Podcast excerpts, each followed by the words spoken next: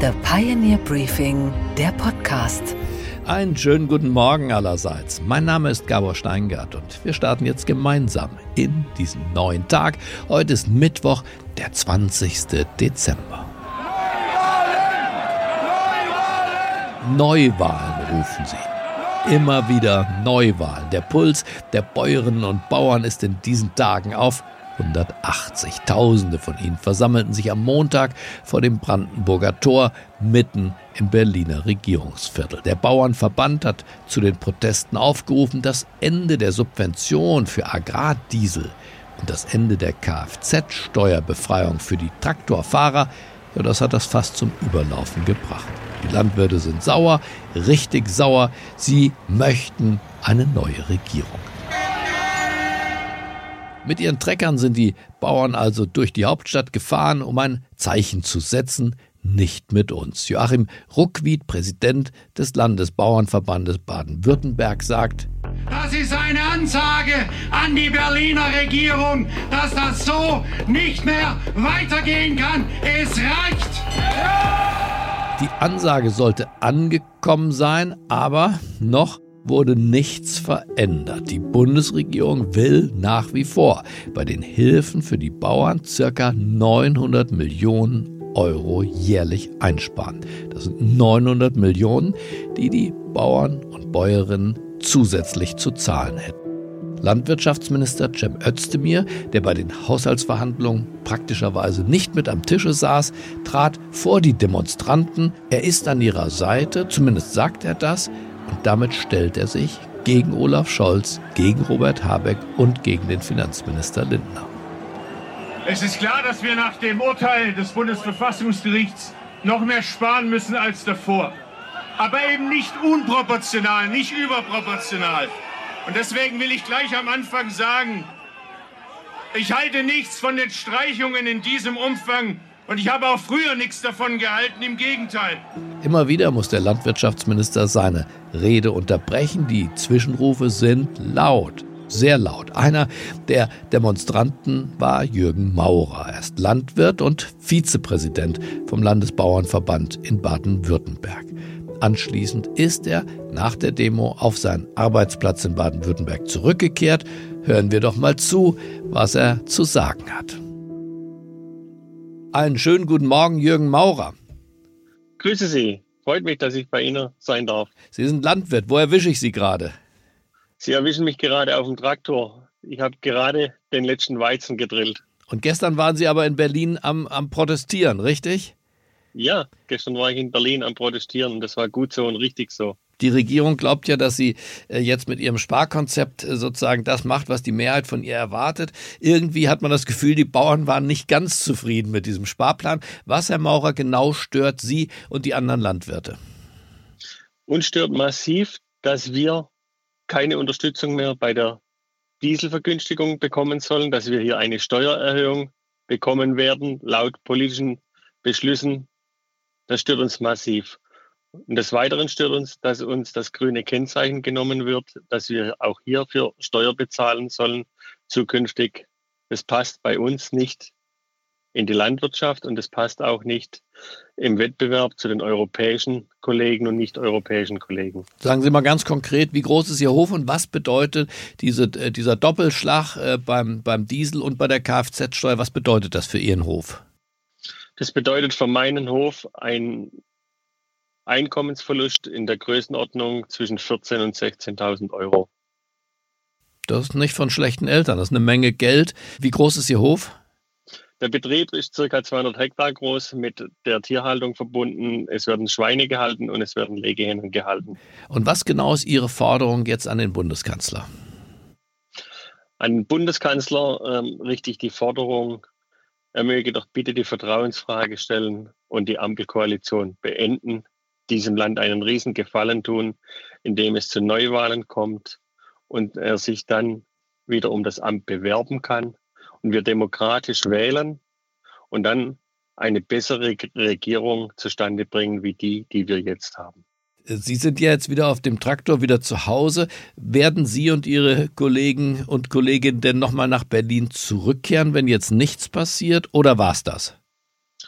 Nein, das war es mit Sicherheit nicht. Und wir werden auch jederzeit wieder nach Berlin zurückkehren und auch gegebenenfalls bleiben, um unsere Interessen hier zu vertreten und durchzusetzen.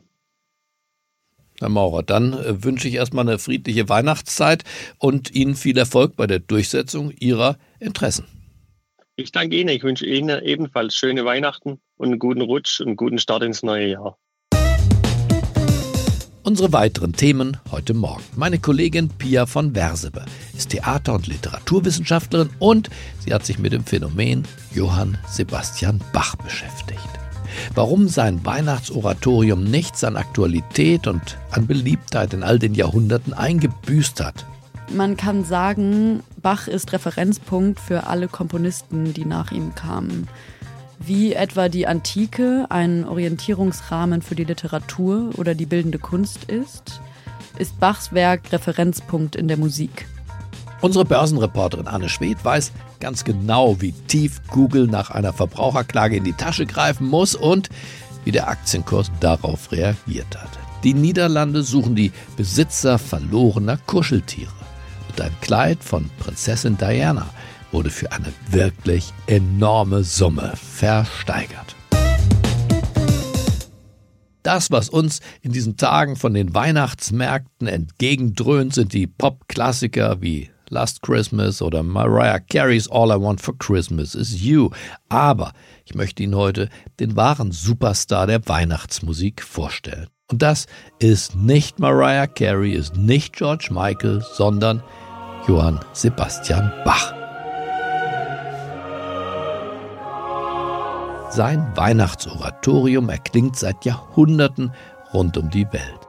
Meine Kollegin Pia von Wersebe hat sich intensiv mit dem Phänomen Bach und den Hintergründen seines Schaffens beschäftigt. Und sie geht der Frage nach, wieso seine Musik bis heute an Beliebtheit nicht nachlässt. Einen schönen guten Morgen, Pia. Guten Morgen, Gabor. Pia, liefer uns doch einmal ein paar Grundlagen, ein paar Basics. Wer war eigentlich dieser Johann Sebastian Bach und was hat ihn geprägt? Also Bach wurde 1685 in eine Musikerfamilie in Eisenach geboren und sein Umfeld war Zeit seines Lebens maßgeblich vom christlichen Glauben geprägt. Wer ihn tatsächlich sehr beeinflusst hat, war Martin Luther. Ohne ihn ist Bach eigentlich gar nicht zu denken, weil Bach die Reformation in seinen Werken wiedergibt, fast reproduziert. Er hat viele der von Luther gedichteten Kirchenlieder in seinen Kantaten und Oratorien eingebaut. Besonders berühmt ist Vom Himmel hoch, da komme ich her, ein Kirchenlied, ein Weihnachtslied, das von Luther stammt. Das hat Bach etwa im Weihnachtsoratorium oder in seinem berühmten Stück Magnificat verwendet.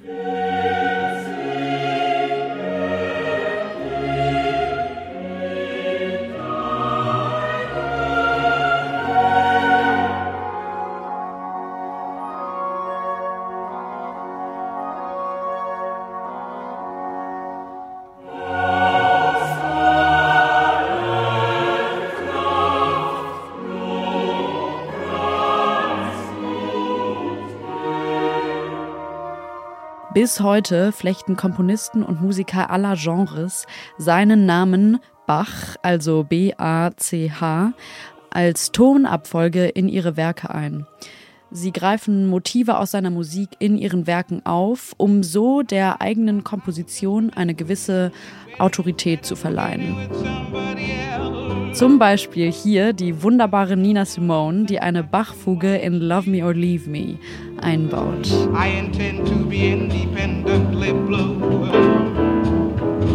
I want your love and I don't want to borrow. Have it today to give back tomorrow. Your love is my love, there's no love for nobody else.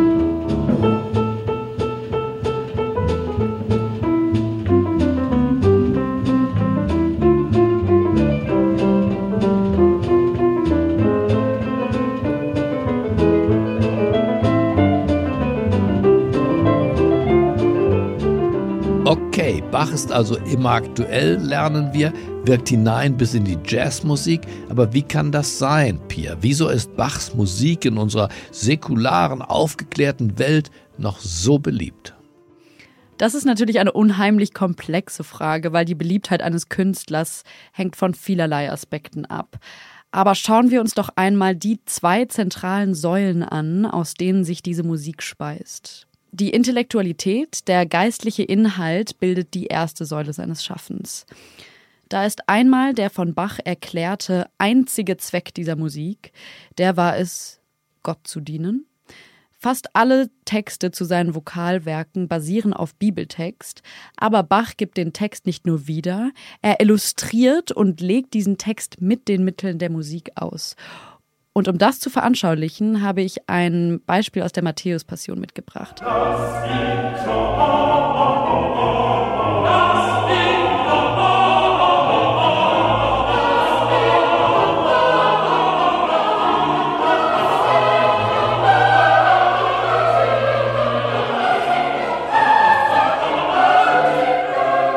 Wir hören hier das Volk, das fordert, Jesus solle gekreuzigt werden. Die Forderungen mehren sich, nacheinander steigen Bass, Tenor, Alt und Sopran ein. Man hört, wie sich die Musik nicht nur in ihrer Dynamik, also in der Lautstärke, sondern auch in der Dramatik der Tonarten aufbaut. Außerdem schlägt der Rhythmus gegen das Taktmaß und letztlich gipfelt die Erregung in der Verwendung des Tritonus. Das ist ein besonders spannungsreiches Intervall, das auch Diabolus in Musica genannt wird, also der Teufel in der Musik. Das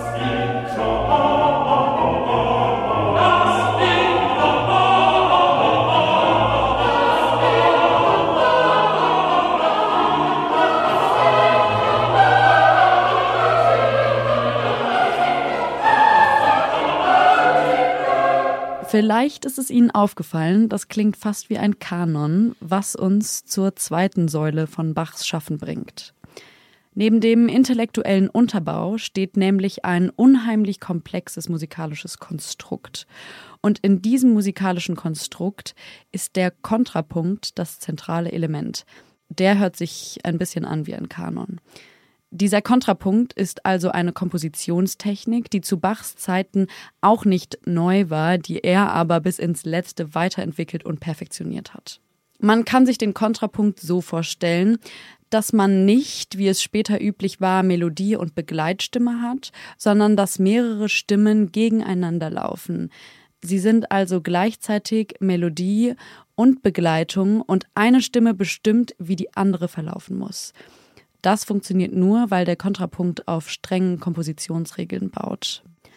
Bach war imstande, den Kontrapunkt von Tonart zu Tonart immer weiter zu spinnen. Und da sind wir dann bei den berühmten Bach-Fugen. In der Kunst der Fuge, so heißt sein letztes Werk, reizt er diesen Kontrapunkt nochmal bis ins Letzte aus. Und man hört hier besonders gut, wie die verschiedenen Stimmen ineinander greifen und umeinander tanzen.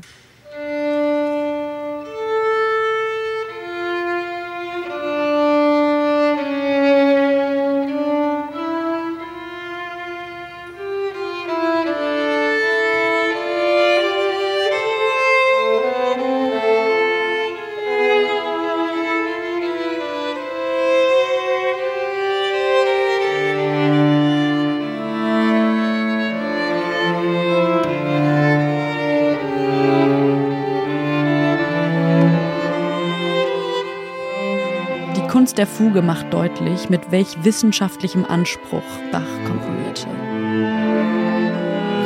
Ganz im Sinne von Aristoteles verstand auch Bach die Musik als Teil einer umfassenden Wissenschaft, in die sich auch zum Beispiel die Naturwissenschaften einfügten. Newton etwa war der festen Überzeugung, dass seine Entdeckungen das Wirken Gottes beweisen. So kann auch Bachs Schaffen als eine Suche nach Wahrheit also letztlich Gott, verstanden werden. Und das mit den Mitteln der Kunst. Das hört man übrigens auch, wenn man den Kontrapunkt nicht studiert hat. Dass die verschiedenen Stimmen, dass diese Musik sich kunstvoll entfaltet und wie eine mathematische Gleichung aufgeht. Habe ich verstanden, Pia, aber was ist jetzt zum Beispiel der Unterschied zu den anderen Größen der Musikgeschichte, wie Mozart oder auch Händel? Mm, man kann sagen, Bach ist Referenzpunkt für alle Komponisten, die nach ihm kamen. Wie etwa die Antike ein Orientierungsrahmen für die Literatur oder die bildende Kunst ist, ist Bachs Werk Referenzpunkt in der Musik. Aber auch tiefgehende Analyse und Interpretation können nicht bis ins Letzte ausbuchstabieren, was es ist, das die Menschen bewegt. Der Kunst kann man sich nur mit Worten nähern, greifen wird man sie nicht, sonst wäre es nicht Kunst, sondern Kitsch. Ich kann also nicht wirklich in Worte fassen, was es mit dieser Musik auf sich hat. Ich kann es höchstens ahnen. Und letztendlich muss es jeder für sich selbst erfahren. Und das können Sie gerade ganz aktuell, denn in Kirchen und Konzerthäusern im ganzen Land wird das Weihnachtsoratorium aufgeführt. Als ich mit dem Dirigenten Philipp Herwege gesprochen habe, meinte er, dass sich besonders Kinder und alte Menschen zu Bach hingezogen fühlen, weil diese Musik ist so glasklar und auch in düsteren Passagen noch von einer Leichtigkeit, in kaum einem Werk hört man das so deutlich wie im Weihnachtsoratorium. Wenn Sie es schaffen, dann hören Sie sich's doch noch an. Es ist wirklich die reinste Freude. Vielen Dank, Pia, für deine Erkenntnisse. Und wer mehr wissen möchte, dem empfehle ich deinen Artikel, den du über Johann Sebastian Bach auf thepioneer.de geschrieben hast. Und wie es zu diesem Artikel geht, das erfahrt ihr in den Show Notes zu diesem Podcast. Und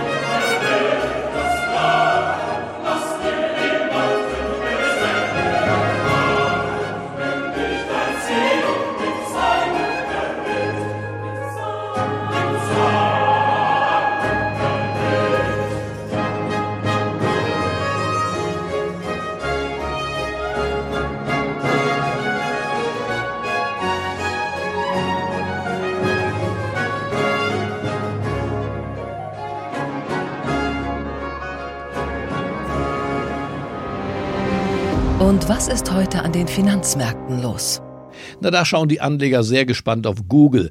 Und warum das so ist, das weiß meine Kollegin an der Wall Street ganz genau. Einen wunderschönen guten Morgen, Anne. Guten Morgen, Gabor. Google muss ja, Anne, nach einem juristischen Vergleich rund 700 Millionen Dollar zahlen. Aber sag uns, an wen und warum und wie hat der Aktienkurs darauf denn reagiert? Ja, das ist echt krass. Es geht da um einen Wettbewerbsstreit im Google App Store. Google soll nämlich Kunden abgezockt haben mit hohen Gebühren und keine Ausweichmöglichkeiten für Zahlungen zugelassen haben.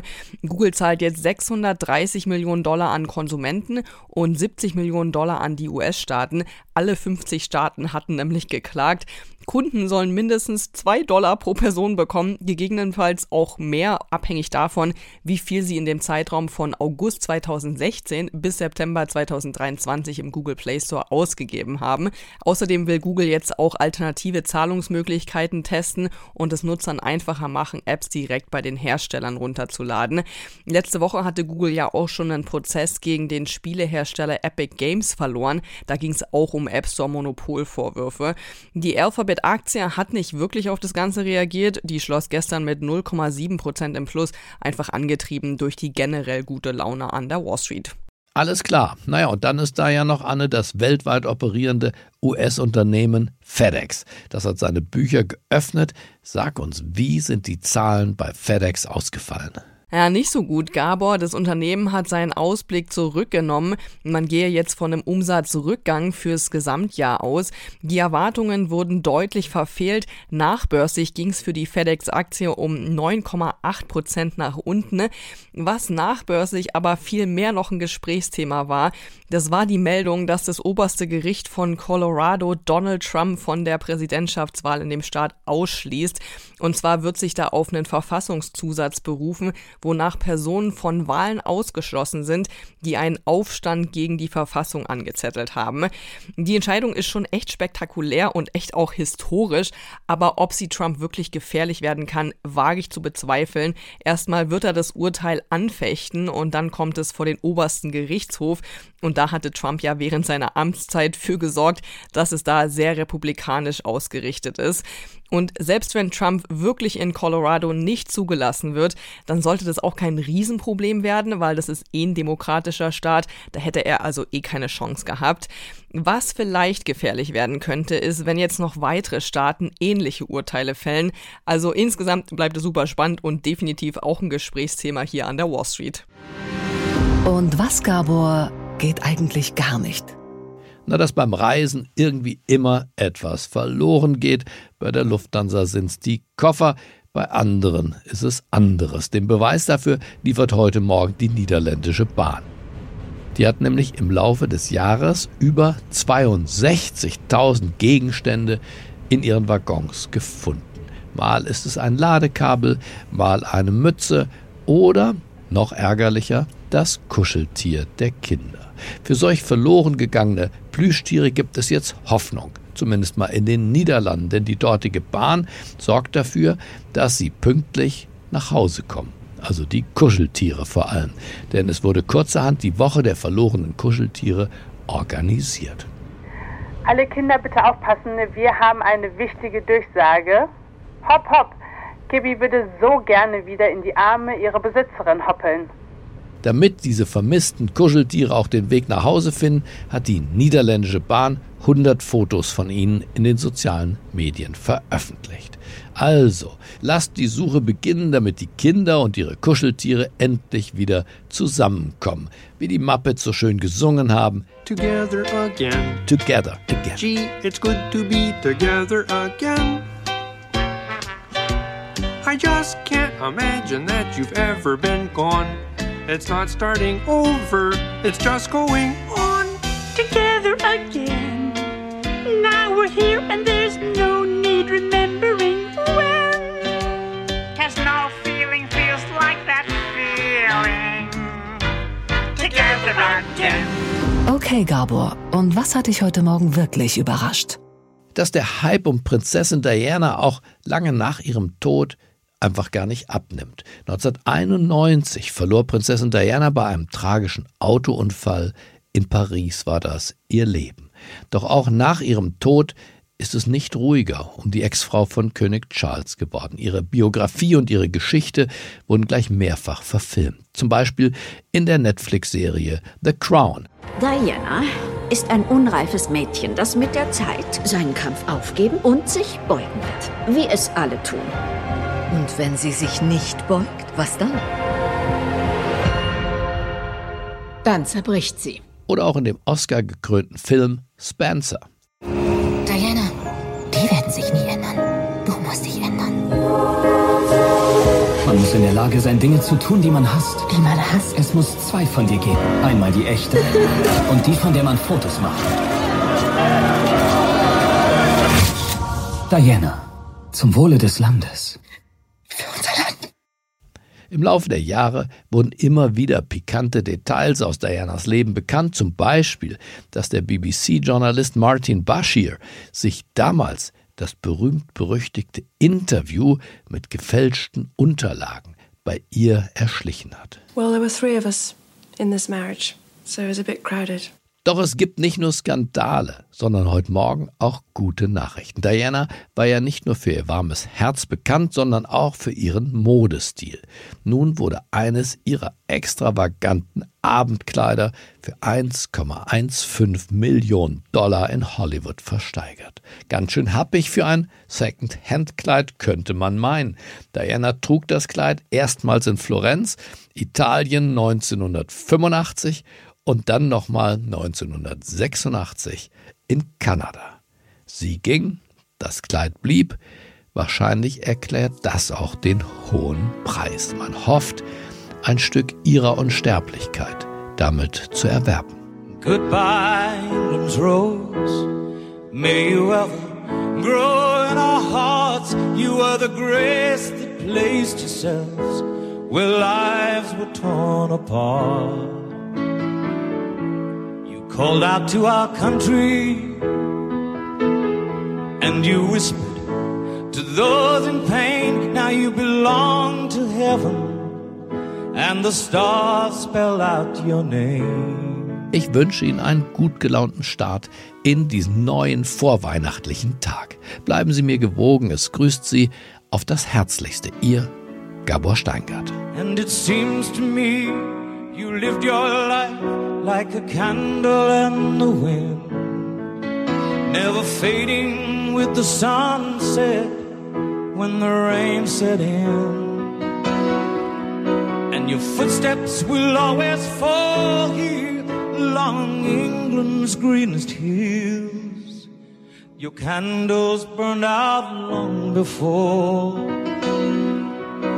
your legend ever will.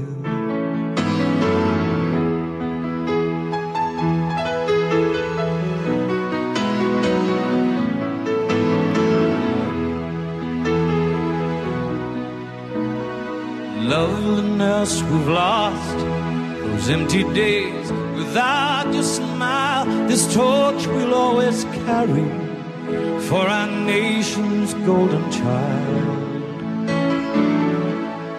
Even though we try, the truth brings us to tears. All our words cannot express the joy you've brought us through the years.